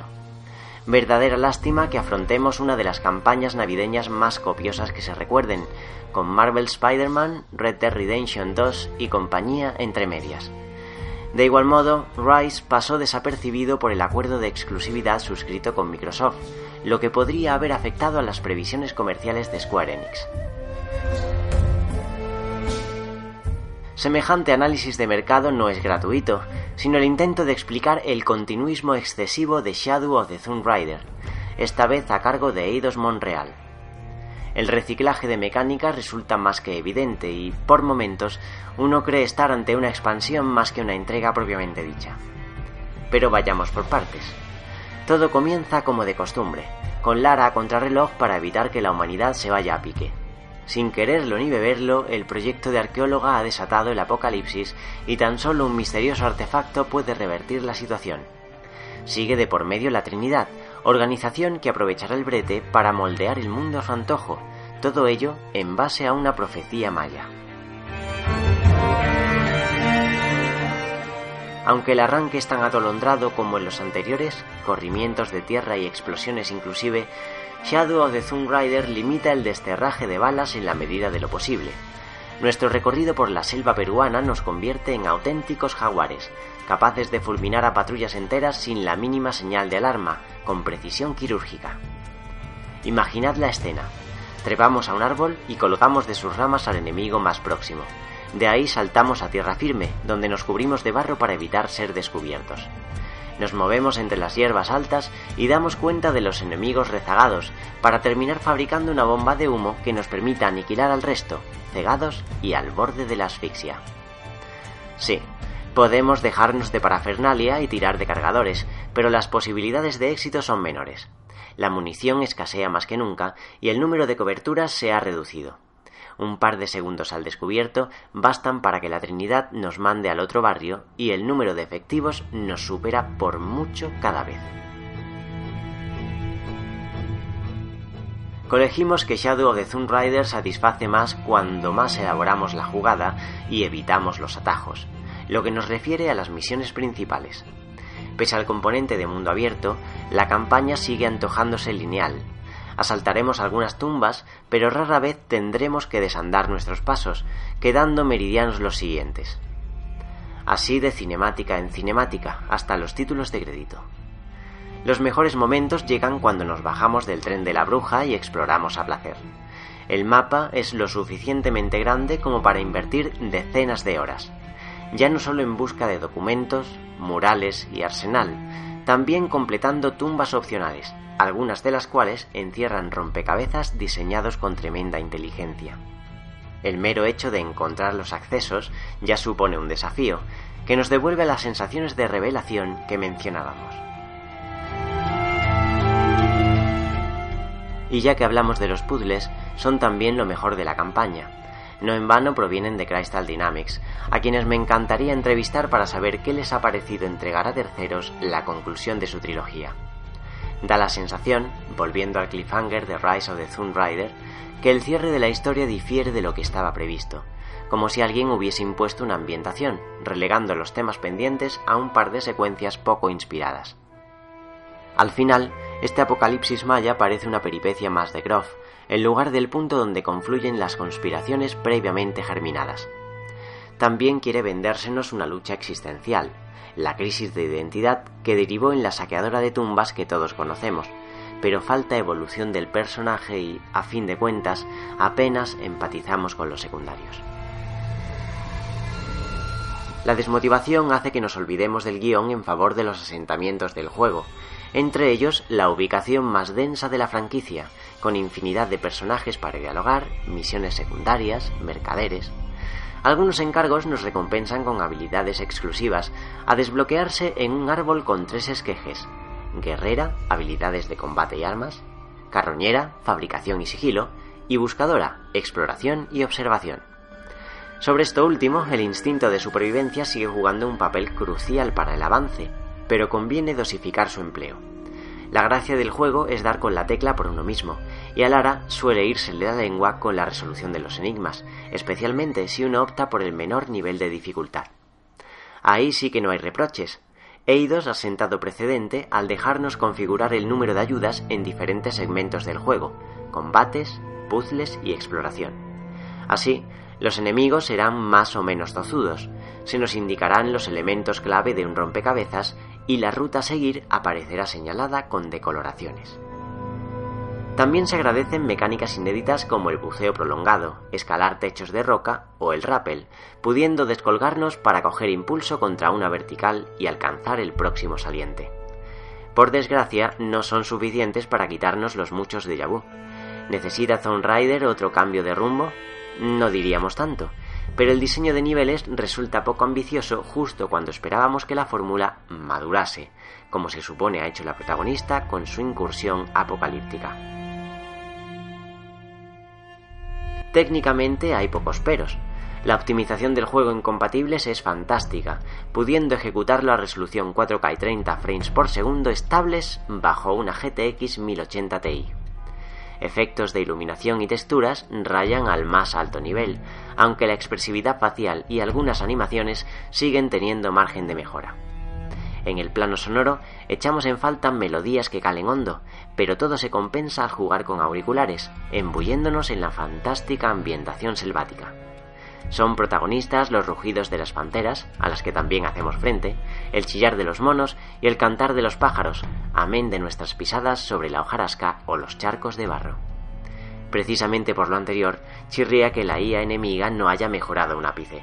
Podemos acercarnos a la nuca de cualquier mercenario siempre que no mire en nuestra dirección.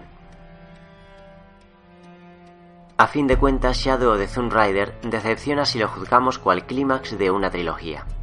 Por mucho que varíe la ambientación, el reciclaje de mecánicas es un hecho, y el guion solventa de cualquier modo las intrigas de la anterior entrega. En cualquier caso, hablamos de una aventura de acción notable en el plano gráfico, que os mantendrá entretenidos bastantes horas si os animáis a desactivar las ayudas y disfrutáis de la experiencia Tomb Raider original, aquella que nos dejaba a la mano de Dios en tumbas de acceso recóndito y salida cuasi imposible. Es en estos desafíos opcionales donde se nota la buena mano de Crystal Dynamics, quienes esperemos tengan ya en mente los próximos pasos de nuestra arqueóloga favorita.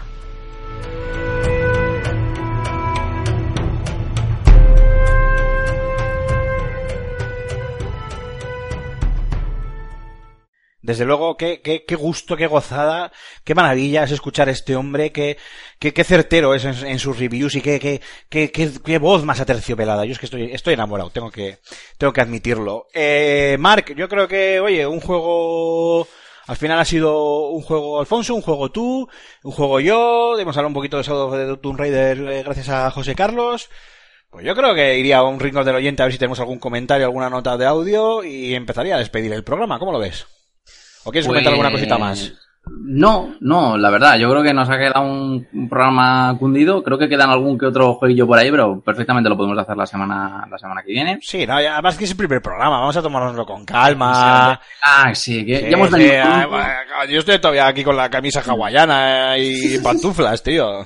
Oye, que sepas que yo aún no he ido a la playa en todo el verano, ¿eh? Eh, yo más bien poco, pero a la piscina y ahí al pueblo y sí que hemos. Eso sí, la piscina sí, vamos. Vale, pues eh, nada, ¿qué tenemos por ahí en el rincón del oyente? Poquita cosita, ¿no? Sí, hay poquita cosita, algún que otro comentario. Por ejemplo, tenemos un comentario de Cristian Kira Nagasama Pevitil que dice, vuelvan. pues hemos vuelto. Pues nada, ya, ya hemos We're vuelto back. aquí. Eh, yo tengo que decir que nos, nos mandaron en verano, no sé quién, no sé quién, que se identifique el oyente, porque claro, no guardo los nombres en los números, debería de empezar a hacerlo igual, si eso identificáis, claro. Eh, alguno de nuestros queridos mm, contertulios que nos suelen acompañar vía WhatsApp, nos mandó en agosto, a mediados de agosto, una foto muy chula en la que se ve la playa, eh, las zapatillas y un pequeño Mario en la arena, muy, muy bonita la, la imagen, lo cual, oye, pues es de agradecer. Lo que pasa que para enseñar en un podcast es un pelín jodido. Pero bueno, es lo que tiene. La, la podemos tuitear. Eso sí, mira, ya lo, la pas- efectivamente, lo tuitearemos. Eh, formas de contacto, sobre todo número de teléfono, que lo decimos poco. Dale ahí, Mark. Vale, pues un segundito que tengo aquí. Espera, que tengo que ir al pronter a ver cuál es el número, que no me acuerdo el número. Al, al fronter, no, no solo para eso, sino para ver también la, ya lo de las redes sociales. Vale, tengo el teléfono aquí, 635 14 43 66. Repito, 635 14 43 66. Con Y el más nada. 34 delante, si nos vais a mandar audios o lo que fuere desde el otro lado del charco. Exacto, y tenemos, bueno, eh, nos estáis oyendo a través de, de iVoox, imagino, porque no hay otra fuente, así que podéis dejar vuestros ragueos Eh. o vuestros halagos en la caja de comentarios. ¿En iTunes no se pueden dejar comentarios? Sí. Ah, pues en iTunes también estamos, lo que pasa es que yo Ah, no hago ni puñetero ah, en iTunes, no, no, en iTunes creo que no, no lo sé. Yo Ah, es que no, sé, no, no, entro yo es que ya sabes que eh, Apple iTunes. va en contra de mi religión. Ostras, yo es que iTunes no entro desde hace años, yo a iTunes, así que No, no, deja, sé, deja. ni idea. No, creo que no, ¿eh? Pero, pero Mejor, bueno. mejor, mejor. Vale, eh, podéis pasaros por la web, estamos en el correo.com, dentro de la sección de tecnología, si nos buscáis en el buscador de Google por FS Gamer, nos vais a encontrar seguro. Eh, también estamos en Twitter como arroba revista FS Gamer, en Facebook como SF Gamer, en YouTube como SF Gamer, que la verdad es que le damos bastante caña al canal, y en el canal de Telegram. Y ahora pasamos por la ronda de twitters personales. Arroba Aymar barra baja ciclín, arroba Alfonso Gómez AG, arroba Antonio Santo, arroba Bau barra baja er, arroba Cormac novan- barra baja 91, arroba Trurulius, arroba Gamo 23 y arroba Jogarto. Manda cojones que te equivoques en el tuyo. Eh, efectivamente, yo creo, creo que ya lo tengo muy quemado. Eh, voy a- vamos a tener que empezar a, a quitar twitters, ¿no? De aquí, porque... Sí, porque si no, luego no que- nos sigue ni el tato. Ya eh, habrá que remodelar la, la despedida y pregrabar alguna con Rulo. Yo qué sé, que algo tendremos que hacer.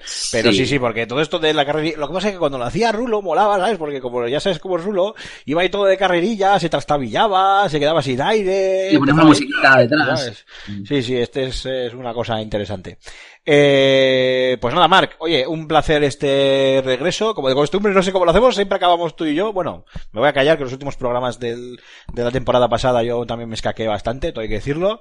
Pero bueno, volvemos a la carga, una sema- bueno, una temporada más, una semana más y un level up más. Voy a pasar de ser el yogurín a la constante. ¿no? Ya te digo. De constancia hecha, hecha persona. Pues Eh, porque mm, además creo que hemos empezado cuando creo que ha empezado también toda la retaila de podcast eh, videojuegos así que puntuales. Ay, ay, para que no se nos quejen. Exacto. que no diga nada. Muy bien. Y a los demás, pues, ¿qué os vamos a decir? Lo de siempre. Muchísimas gracias por estar al otro lado escuchándonos. Esperamos vuestros audios.